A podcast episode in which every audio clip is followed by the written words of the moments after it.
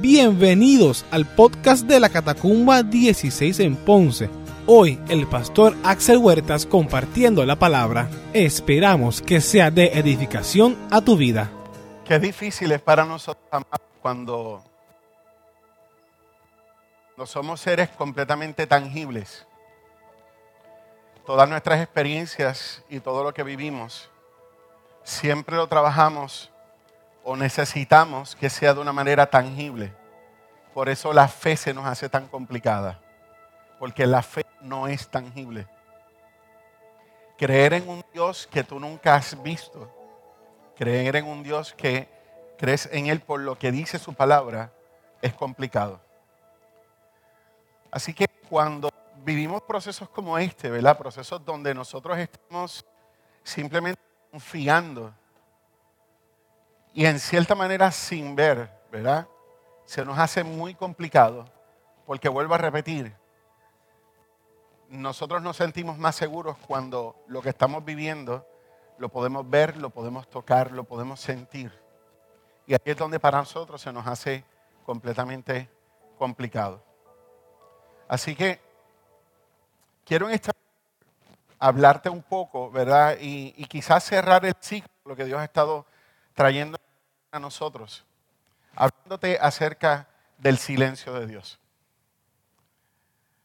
Como menciono, para nosotros los seres humanos es bastante complicado cuando nosotros no podemos experimentar de una manera física las cosas que estamos viviendo. Cuando no podemos experimentar de una manera física, ¿verdad? Lo que, lo que nosotros estamos viviendo. Pero las cosas que están escritas en la palabra, amados, a través de mi caminar en el Señor me he dado cuenta que realmente son cosas necesarias para mí. Y te explico. En el caso de la oración, nosotros pensamos que orar, hablar con Dios, es importante porque Dios necesita que nosotros hablemos con Él. Y es todo lo contrario. Nosotros necesitamos esa conversación. Porque los seres humanos en el diseño de Dios no fuimos creados para mantener el silencio de las cosas que nos ocurren. De hecho, esta mañana meditando en lo que el Señor me estaba ministrando, cuando nosotros vamos al, al, diseño original de Dios, el hombre que estaba en el Edén, sin haber pecado todavía, disfrutaba de la presencia de Dios. Pero la conversación con Dios se hizo mucho más real y palpable en el momento en que el hombre pecó, porque el hombre no fue diseñado para cargar el peso del pecado. Así que por eso cuando leemos el Antiguo Testamento vamos a ver que en todos los sistemas de sacrificios que Dios estableció en el Antiguo Testamento, el primer punto era confesar el pecado. En español, hablar. Porque en la medida en que tú hablas y expresas lo que estás viviendo y el peso emocional de ese pecado, de esa falta o de esa necesidad que estás teniendo, empieza el proceso de sanidad. Así que nosotros somos los que necesitamos la oración y necesitamos hablar. La adoración. Si nosotros pensamos que Dios es un Dios que necesita que hablemos bien de Él, ah, pues estamos pensando en que Dios es un Dios así como un poquito orgulloso, ¿no? Porque es un Dios que necesita que lo adulen. Dios no necesita que nosotros hablemos bien de Él. Una de las cosas que más me impresiona de este último tiempo que Dios me ha llevado una y otra vez al libro de Job, es la declaración final cuando él le dice a Job, ajá, ¿y dónde estabas tú cuando yo creé todas las cosas? Job le cuestionaba y los otros tres cuestionaban, ¿dónde está Dios? Pero Dios le decía a ellos, perdónenme, ¿dónde estaban ustedes? En otras palabras, no cuestiones mi poder. Yo soy un Dios poderoso y soberano. Y en ese sentido, amados, nosotros pensamos que la adoración es un proceso que Dios necesita. Nosotros necesitamos la adoración. ¿Sabes por qué? Porque en la medida en que tú adoras a Dios, le acuerdas a tu propia alma quién es el Dios al que tú le sirves. Cuando tú dices Dios es grande, Dios es soberano, yo voy a ver la victoria, tú no le estás diciendo a Dios cosas bonitas. Es que en lo bonito que le estás diciendo y declarando a Dios, tú mismo te estás escuchando y estás cobrando ánimo una vez más y fortaleza, porque le estás acordando, como decía el salmista, alma mía, alaba a Jehová. De la misma manera que tú empiezas a adorar a Dios, le estás acordando a tu propia alma, este Dios al que le estoy cantando, el Dios del que yo estoy hablando bien, es nuestro Dios. Ese es el Dios al que yo decidí servir. Por lo tanto, no necesitamos adorar a Dios porque Dios lo necesita, es porque tú y yo lo necesitamos. Amén. Otra de las cosas que nosotros necesitamos en nuestra vida, amados, por ejemplo, el ayuno. Dios no necesita que tú ayunes para que te latigues y sacrifiques y dices, estuve tres días sin comer. Nosotros necesitamos ayunar porque es una manera de nosotros mismos someter nuestra carne. Por eso se convierte en una herramienta, en un ejercicio espiritual importante, porque es la manera en que tú te estás negando a ti mismo y estás cobrando fortaleza para que de la misma manera en que te niegas al alimento, te niegues al pecado y a tus debilidades. Nosotros lo necesitamos. Leer la escritura, amado, lo necesitamos. Porque en la medida en que nosotros leemos la escritura, nosotros vamos comprendiendo y entendiendo al Dios al que hemos decidido servir. Y la palabra se, cumple una y otra vez, porque en la medida en que nosotros nos sometemos a la escritura, uno de mis versos favoritos es lámpara a mis pies y lumbrera a mi camino. La palabra me permite ver en qué lugar estoy parado y a dónde debo caminar. Por lo tanto, cuando yo leo la escritura, lo necesito yo, porque la escritura me va a decir, Axel, no estás bien, ese no es el lugar que he creado o he diseñado para ti, necesitas moverte hacia allá. No es en el pecado, es en la santidad. No es en eso que estás haciendo, es allá, es donde yo te quiero. Pero eso me lo recuerda la escritura. Amén. Congregarnos, amados, no es un capricho de pastores. Congregarse ni tan siquiera, amados, es necesario para Dios, es necesario para ti y para mí.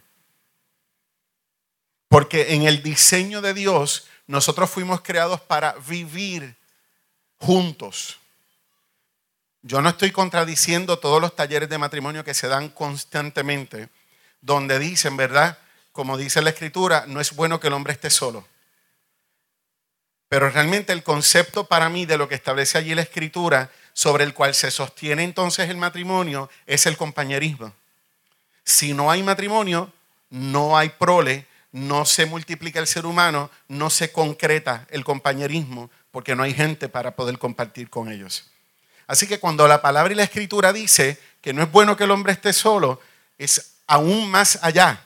El matrimonio va a ser la base y el fundamento para que eso se cumpla, pero está hablando del compañerismo. Por eso el congregarnos es importante, porque solos, amado, no lo logramos. Solos nunca lo vamos a lograr. Al contrario, nos vamos por el chorro.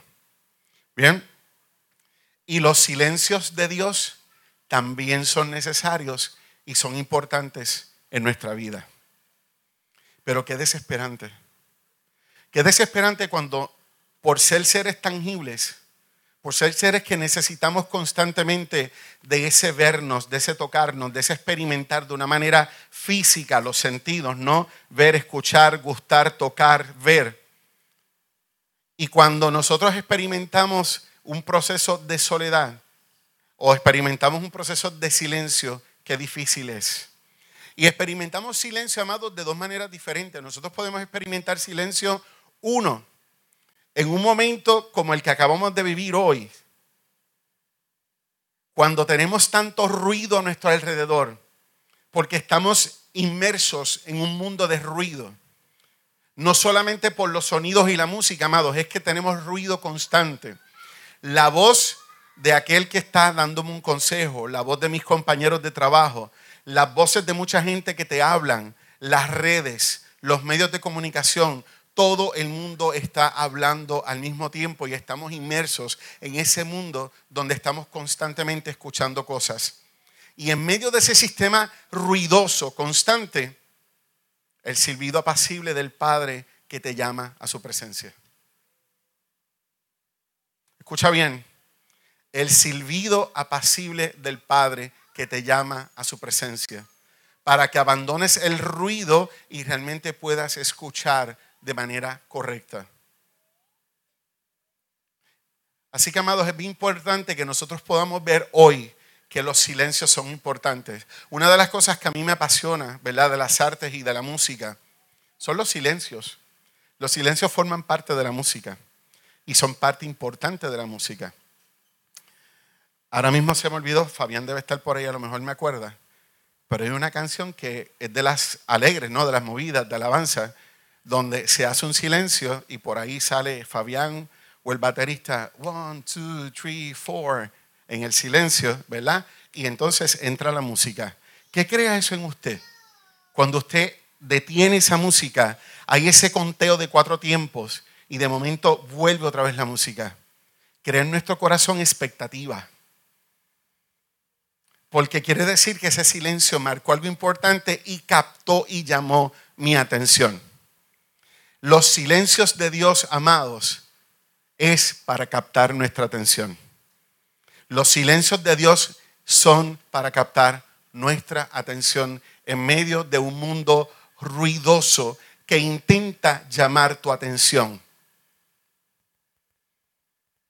Una de las cosas que a mí me, me agita, porque tengo que decir que me agita, de este tiempo, amados, es que, vuelvo a repetir, estamos en un mundo que todo el mundo está hablando a la misma vez. Las redes y, lo que son, ¿verdad?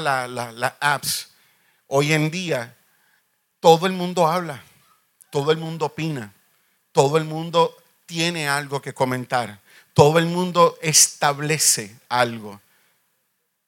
El otro día estaba escuchando, eh, de hecho fue en, un chat de los pastores, había un video bien interesante que está hablando acerca de lo que es eh, los jóvenes que están que se están identificando como jóvenes transgéneros, ¿verdad? Y cada día son más y más y más. Y se está dando hoy en día mucho más en las niñas que en los varones. Pero el estudio, ¿verdad? Porque estaba basado en un estudio, dice y demuestra que realmente ese movimiento que se está viendo hoy en día, sobre todo en las niñas que se identifican como varones, está basado fuertemente en los influencers, en las redes y en los pares. Lo que sus compañeros dicen e influencian. A lo más seguro te sientes así y te sientes diferente porque eres diferente y por ahí empieza el concepto. Hay demasiada gente hablando a mi alrededor. Y en medio de esas voces, Dios te dice, ven hijo mío a mi presencia. Te estoy llamando a mi presencia. Vente, vamos a hablar. ¿Ok? Así que vuelvo a repetirte, los silencios de Dios son necesarios y son importantes también en nuestra vida. Dice la escritura, con el paso de los años el rey de Egipto murió y estoy hablando en eh, el libro de Éxodo, Que está registrando la historia de José. Y dice, con el paso de los años el rey de Egipto murió, pero los israelitas seguían gimiendo bajo el peso de la esclavitud clamaron por ayuda y su clamor subió hasta Dios, quien oyó sus gemidos y se acordó del pacto que había hecho con Abraham, Isaac y Jacob. Miró desde lo alto a sus hijos de Israel y supo que allá había llegado el momento de actuar. Una de las cosas que buscamos en una versión, otra versión, ¿verdad? Esto es nueva versión, eh, traducción viviente.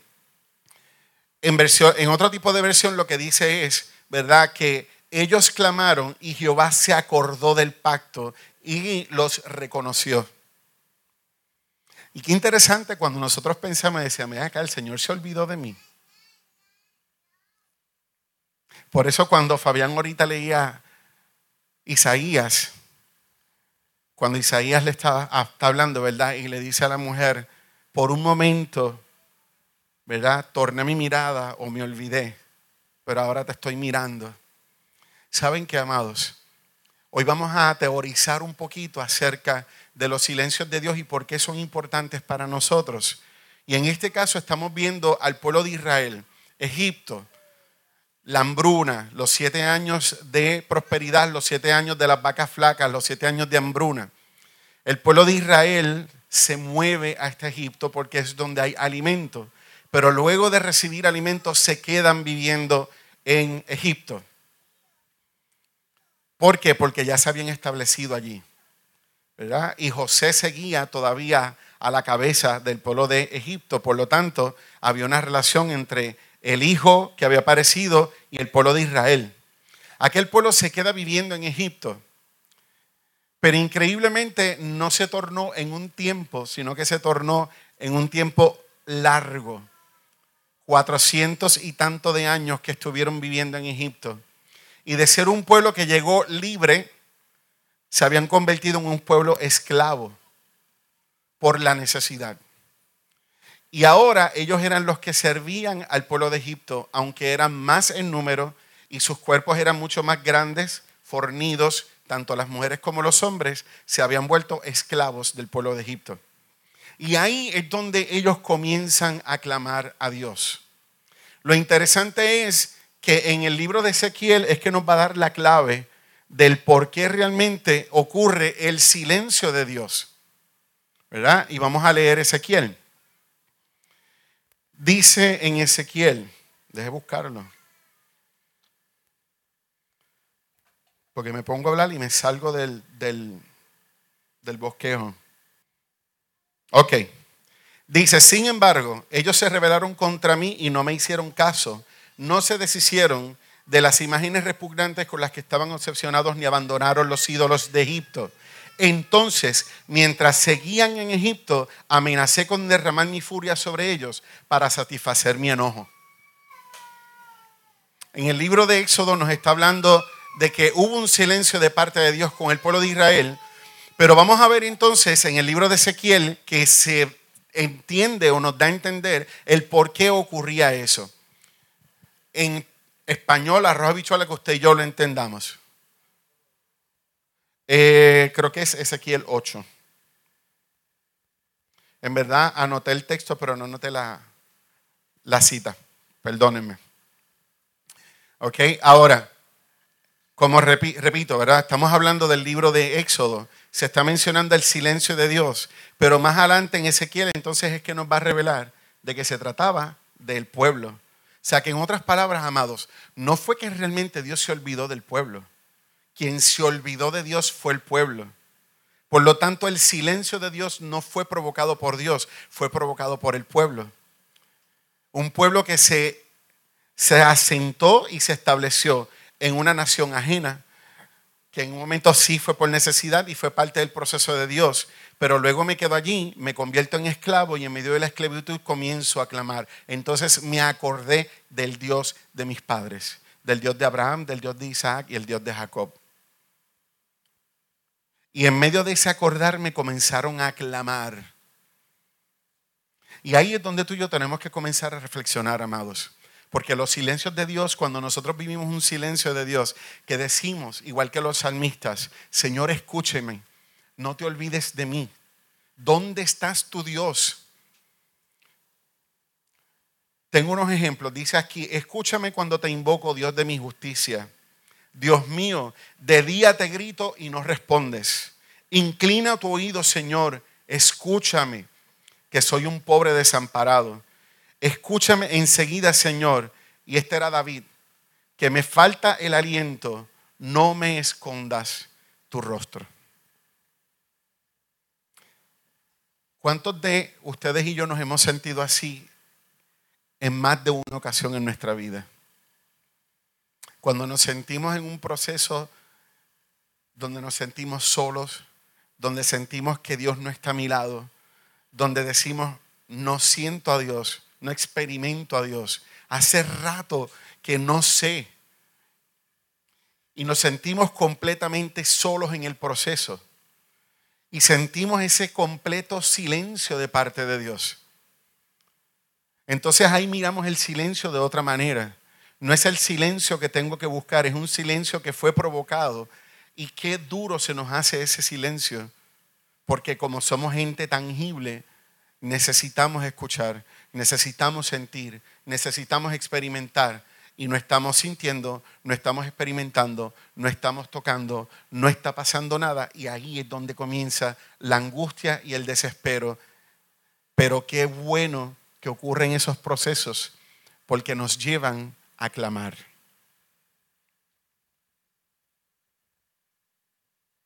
¿Se acuerdan que les dije que somos nosotros los que necesitamos? ¿Saben por qué nos lleva a clamar? Porque cuando ya hemos agotado todas nuestras fuerzas, cuando hemos agotado todos nuestros recursos, cuando ya realmente no tenemos herramientas a la mano, que entonces es que nos acordamos de que hay un Dios fuerte y poderoso al que hemos decidido entregarle el corazón, entonces es que miramos al cielo y comenzamos a clamar a ese Dios. Porque el silencio que hemos provocado de parte de Dios nos hace darnos cuenta de quiénes somos realmente. ¿Por qué? Porque el silencio saca lo peor de nosotros. Por eso el silencio es importante. El silencio de Dios saca lo peor de nosotros. O usted es el más santo, el más bueno, el más bonito y el más espiritual. Yo me confieso, soy su pastor, pero soy bien carnal. Y claro que en muchas ocasiones, cuando he experimentado esos silencios de Dios, claro que vomito para afuera cuánta locura tengo aquí todavía. ¿Dónde estás? ¿Qué estás haciendo? ¿Qué está pasando? ¿Qué ocurre? Y yo he hecho, y yo he hecho, y yo he trabajado, y yo me he esforzado, y yo oro, y yo te busco, y no sé qué, ¿y dónde estás tú? Y me vuelvo a dar cuenta que todavía en mi corazón hay oscuridad que necesita salir. Y me doy cuenta que todavía en mi corazón tengo muchas cosas que necesito entregarle a Dios. Y me doy cuenta que todavía tengo mucha carnalidad en mí que necesito someter a su presencia. Y si el silencio no hubiese llegado, yo sigo caminando con todo ese bagaje todavía sobre mis hombros sin entregarle a Dios. Así que el silencio de Dios se convierte en un proceso importante para mí porque me hace darme cuenta quién soy lo que todavía cargo, lo que todavía tengo, que pienso posiblemente que entregué y dejé en el camino, pero todavía hay unas cuantas cosas que sigo caminando con ellas. Y el silencio las saca. El silencio me hace vomitarlas. Igual que los salmistas, ¿dónde estás tu Dios? ¿Qué pasó contigo que me has abandonado? No me sueltes porque si no me voy a la tumba. Ahí lo dijo David. ¿Y cuántos de nosotros le hemos dicho? Yo le he dicho, si no te haces real en menos nada, me hundo. El silencio de Dios es chévere, aunque nos duela. Aunque sea un proceso difícil, es bueno para nosotros. Otra de las cosas importantes que hace el silencio de Dios en nuestra vida, ¿verdad? No solamente es que saca lo peor de nosotros y nos hace una vez darnos cuenta, una vez más, de dónde estamos parados y todavía lo que vamos cargando, ¿verdad? Es que nos lleva a entender y reconocer cuánto nosotros lo necesitamos a Él. Salmo 42. Salmo 42. Como un siervo busca agua fresca cuando tienes sed, así me desespero yo buscándote. Dios mío, mi sed es de Dios, del Dios que vive. Uy, había un cántico hermoso. Día y noche yo tengo sed de ti y solo a ti buscaré. Lléname Lléname, Señor, dame más, más de tu amor. ¿Se acuerdan? Yo tengo sed solo de ti. Lléname, Señor. Amén. Cuando nosotros estamos en un silencio de Dios, el silencio de Dios se vuelve tan desesperante que nos lleva a mirar al cielo y a clamar al Dios vivo. Como el siervo brama por las corrientes de las aguas, así clama por ti, oh Dios, el alma mía. Mi alma tiene sed de Dios, del Dios vivo. ¿Cuándo vendré y me presentaré? Los hijos de Coré, que fueron los que escribieron este salmo, estaban fuera de lo que era la casa de Dios. No necesitaban la casa de Dios para adorarle, pero sí estaban anhelando el lugar donde fueron puestos para servir y adorar a Dios. Por eso el salmista decía, ¿cuándo podré una vez más estar en ese lugar para presentarme ante ti, Señor? Anhelaban el lugar donde habían tenido encuentro con el Padre. Así que, amados, cuando nosotros vivimos un proceso de silencio de Dios, llega el punto en que ese silencio se vuelve tan desesperante que nos lleva a darnos cuenta de cuánto lo necesitamos, de cuán importante es la presencia de Dios en nuestra vida. Y ahí comenzamos a clamar. Pero sabes que clamar no es simplemente decir, Padre, bendíceme. Señor, estoy en tu presencia. ¿Saben lo que es un clamor? Dios, ¿dónde tú estás? Señor, te necesito.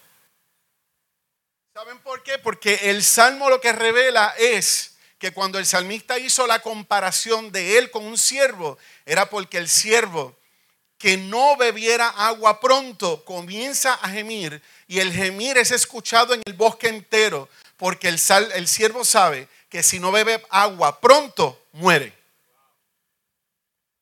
Ahí es donde está la importancia de ese cántico del salmista. Señor, te necesito tanto, tanto y tanto, que seas tan real en mi vida en este momento, que si no te haces presente me muero.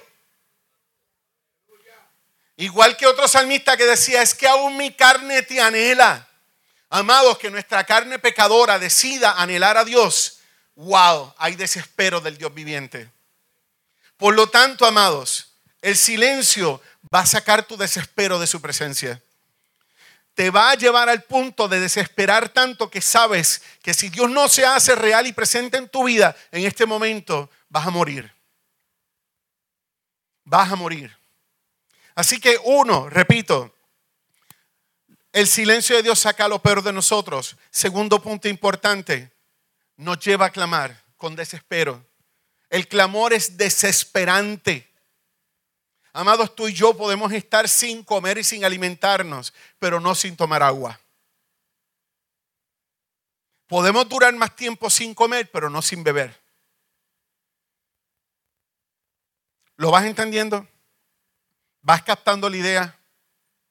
Hay veces que tú y yo corremos con la rayita de empty.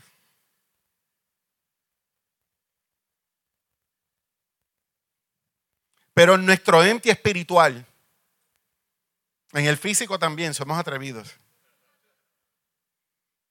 Y nos vamos consumiendo la fumanita que le queda de los gases del tanque de gasolina, ¿verdad? Pues tú y yo espiritualmente somos exactamente iguales. Nos vamos consumiendo la última fumanita de lo último que nos queda de su presencia.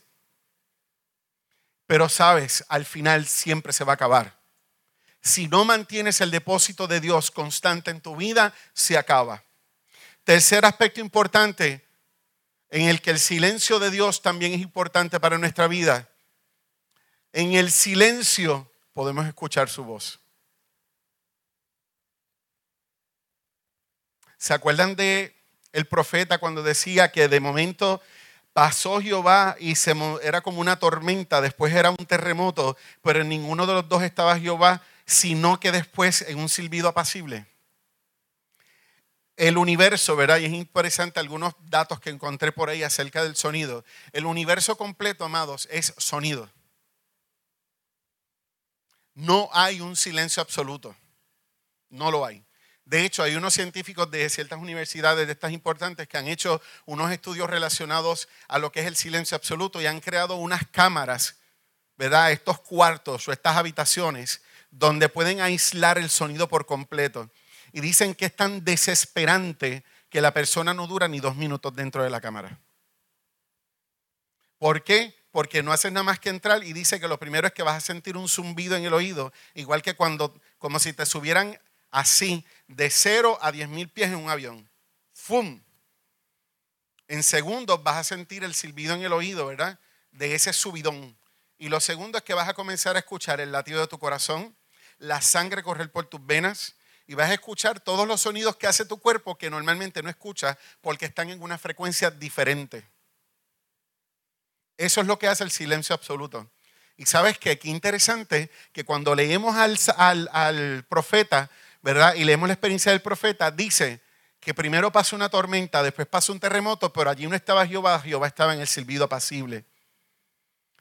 No estaba en ninguna de esas cosas, su voz estaba en una frecuencia diferente, más baja. Y en medio de todo el ruido, el Señor te estaba llamando. ¿Y a cuántos de nosotros Dios nos puede estar llamando hoy? A mí Dios me está llamando. De esa manera apacible, diciéndome, vente hijo mío, salte del ruido, disfruta de un tiempo a solas conmigo. Amén.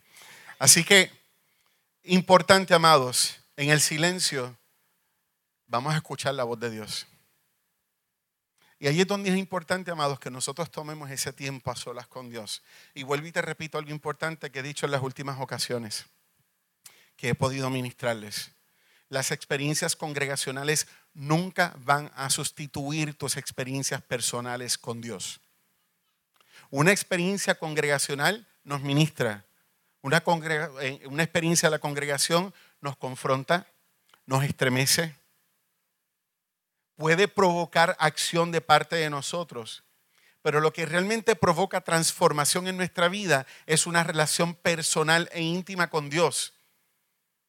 Qué bueno cuando nos podemos reunir como congregación y tener experiencias como la de hoy, donde Dios está abriendo la puerta para trabajar algo importante contigo y conmigo. Pero aquí en esta experiencia lo que se está abriendo es solamente la puerta. El proceso que viene después es cuando decidimos tomar lo que hemos aprendido aquí y comenzar a llevarlo a su presencia en momentos a solas con Dios. Porque nada va a sustituir nuestra experiencia personal con Dios. Nada. Lo que ocurre aquí, amados, mire, una de las cosas que he aprendido en este último tiempo también es que nuestra primera experiencia es emocional. Y después se torna racional. Por eso cuando tenemos momentos como este, hay un proceso emocional, se están derrumbando nuestras barreras, el dolor, lo que nos lleva incluso a aislarnos de la gente y aún del mismo Dios, se cae. Se abrió la puerta. Ocurrió un proceso emocional. Pero después de ese proceso emocional, si yo no lo llevo en intimidad personal con Dios, se quedó en lo emocional y no en lo racional. Así que no hubo transformación, hubo solamente un encuentro emocional. Por eso es importante la relación con Dios. Y por eso es importante el silencio, porque vuelvo a repetir, nos confronta, nos hace darnos cuenta quiénes somos, lo que todavía seguimos cargando, toda la locura que tenemos, lo podemos presentar a Dios, pero necesitamos el tiempo del silencio con Dios de dejar el ruido y decir, espérate, el silbido apacible de Dios me está llamando, déjame responder. Papá me está llamando a su presencia. Amén. Cuarta cosa que podemos aprender de este silencio, amados, es que en el proceso Dios nos está atrayendo hacia Él. Mira lo que decía o lo que dice la Escritura referente a ese proceso que vivió el pueblo de Israel. Dice, les dijo, si ustedes escuchan atentamente la voz del Señor su Dios y hacen lo que es correcto ante sus ojos, obedeciendo sus mandatos y cumpliendo todos sus decretos, entonces no les enviaré ninguna de las enfermedades que envié a los egipcios, porque yo soy el Señor quien les sana. Discúlpeme, eso es relacionado a escuchar la voz de Dios. Pero cuando nos atrae, dice la Escritura, Éxodo 19:4, ustedes vieron lo que hice con los egipcios, saben cómo los llevé a ustedes sobre las alas de águilas y los traje hacia mí.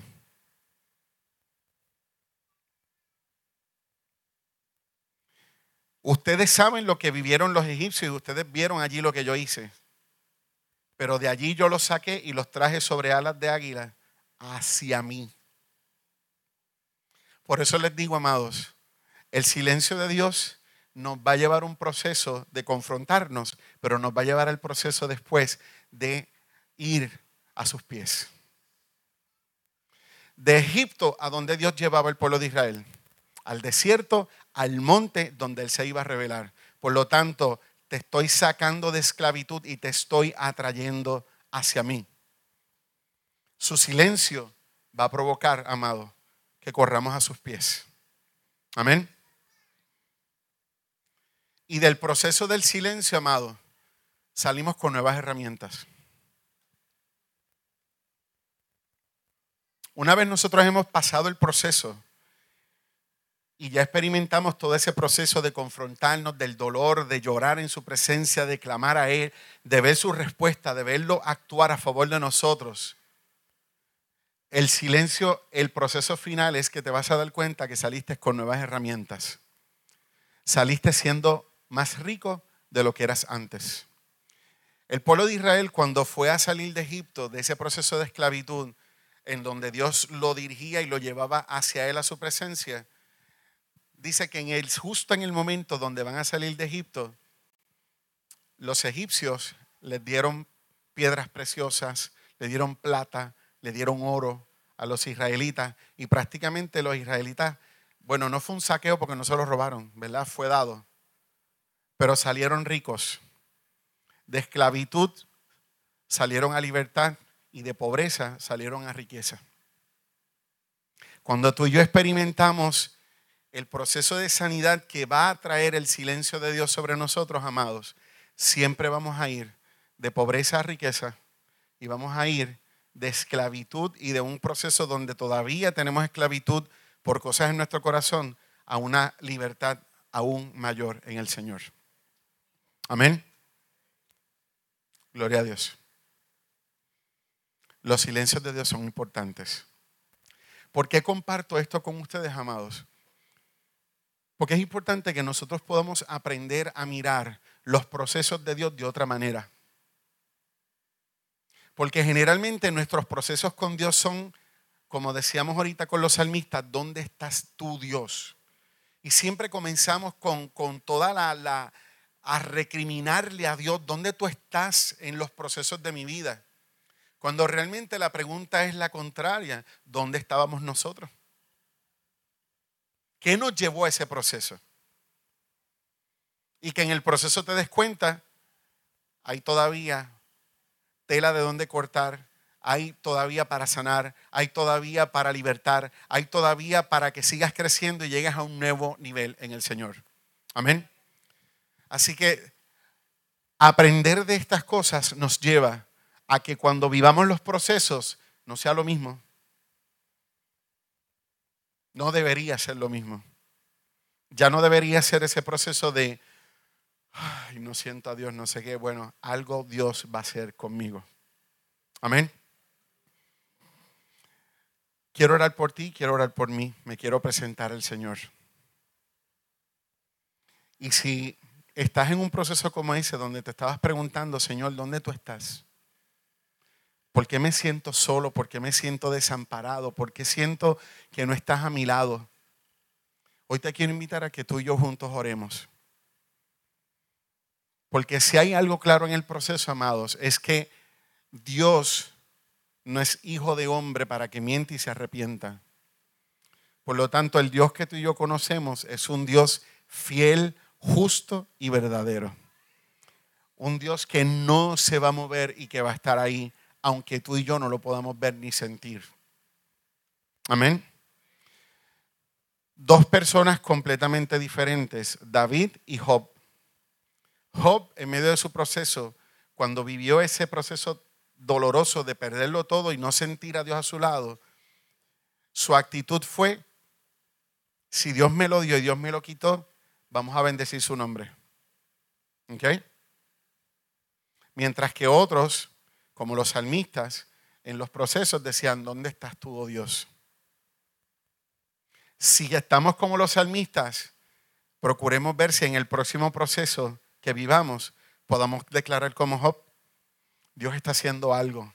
Déjame apercibirme, déjame enfocar, déjame afinar mis sentidos para poder entender lo que Dios está haciendo conmigo. Amén. Si Dios está haciendo algo contigo y te sientes así, ponte de pie conmigo, vamos a orar.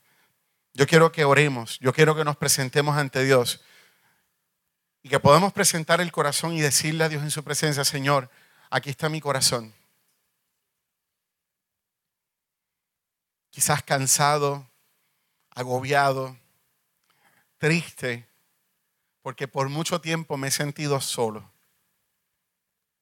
porque me siento a veces en el abandono. Pero hoy podemos declarar, Señor, que no estamos abandonados porque tú siempre estás. Amén. Oramos.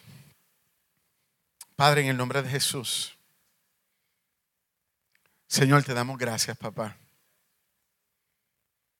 Señor, quizás durante mucho tiempo, Dios, no hemos entendido tus procesos porque hemos creado una idea equivocada en nuestra mente, Señor, de que como creyentes todo nos tiene que ir bien.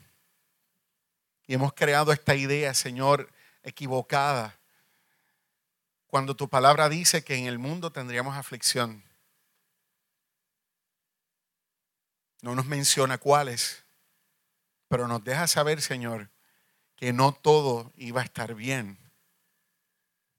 Pero sí nos dice tu palabra, Señor, que tú nos hiciste más que vencedores, que tú nos diste herramientas, que tú nos diste capacidad. Señor, pero cuando experimentamos momentos difíciles, se nos olvida, Dios. La dificultad nubla nuestra mirada y nuestro entendimiento y volvemos a caer en esa dinámica, Señor, de cuestionarte dónde estás. Porque no hemos sabido entender, Dios, que en todos nuestros procesos tú siempre estás. Que nunca nos has abandonado, Señor. Que el Dios que prometió cumplirá su promesa. Que aunque no te podamos sentir, siempre estás. Porque no hemos podido entender que todos los procesos siempre nos van a llevar al dolor, pero es un dolor que trae restauración y trae sanidad. Que cada proceso implica, a Dios, siempre un poco más de muerte en nosotros, para que tú cada día alumbres más en nosotros. Señor, que cada, cada cosa que experimentamos, cada proceso de silencio, o cada desierto que vivimos en ti, Señor, nos va a llevar a un proceso de hacer morir cada día más el yo y nuestra carne, para que cada día, Señor, tú te crezcas más en nosotros, Señor amado.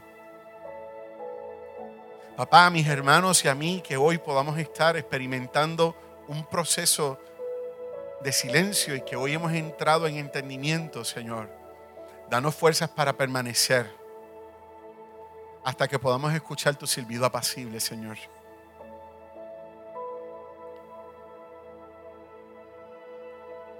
Dios trae fuerzas. Papá trae nuevas fuerzas sobre el cansado, mi rey. Señor, gracias porque aunque somos medios tercos y olvidamos con facilidad, Señor, tú siempre vas a culminar lo que has comenzado con nosotros, papá. Y aunque somos nosotros impacientes, tú eres un Dios paciente, Señor, con nosotros. Gracias por ese amor eterno. Gracias, papá, por ese amor eterno que nos cubre y que nos atrae hacia ti, Señor. Papá, en tus manos está nuestro corazón. Fortalécenos. Fortalécenos, Dios. Aquí estamos, papá. Señor, y hoy tomamos la decisión de permanecer en el proceso. Porque anhelamos salir de Él, Señor, en riqueza y en libertad. En el nombre de Jesús. Y te bendecimos, Señor. Amén. Después dar un aplauso de gratitud al Rey. Sí, Señor.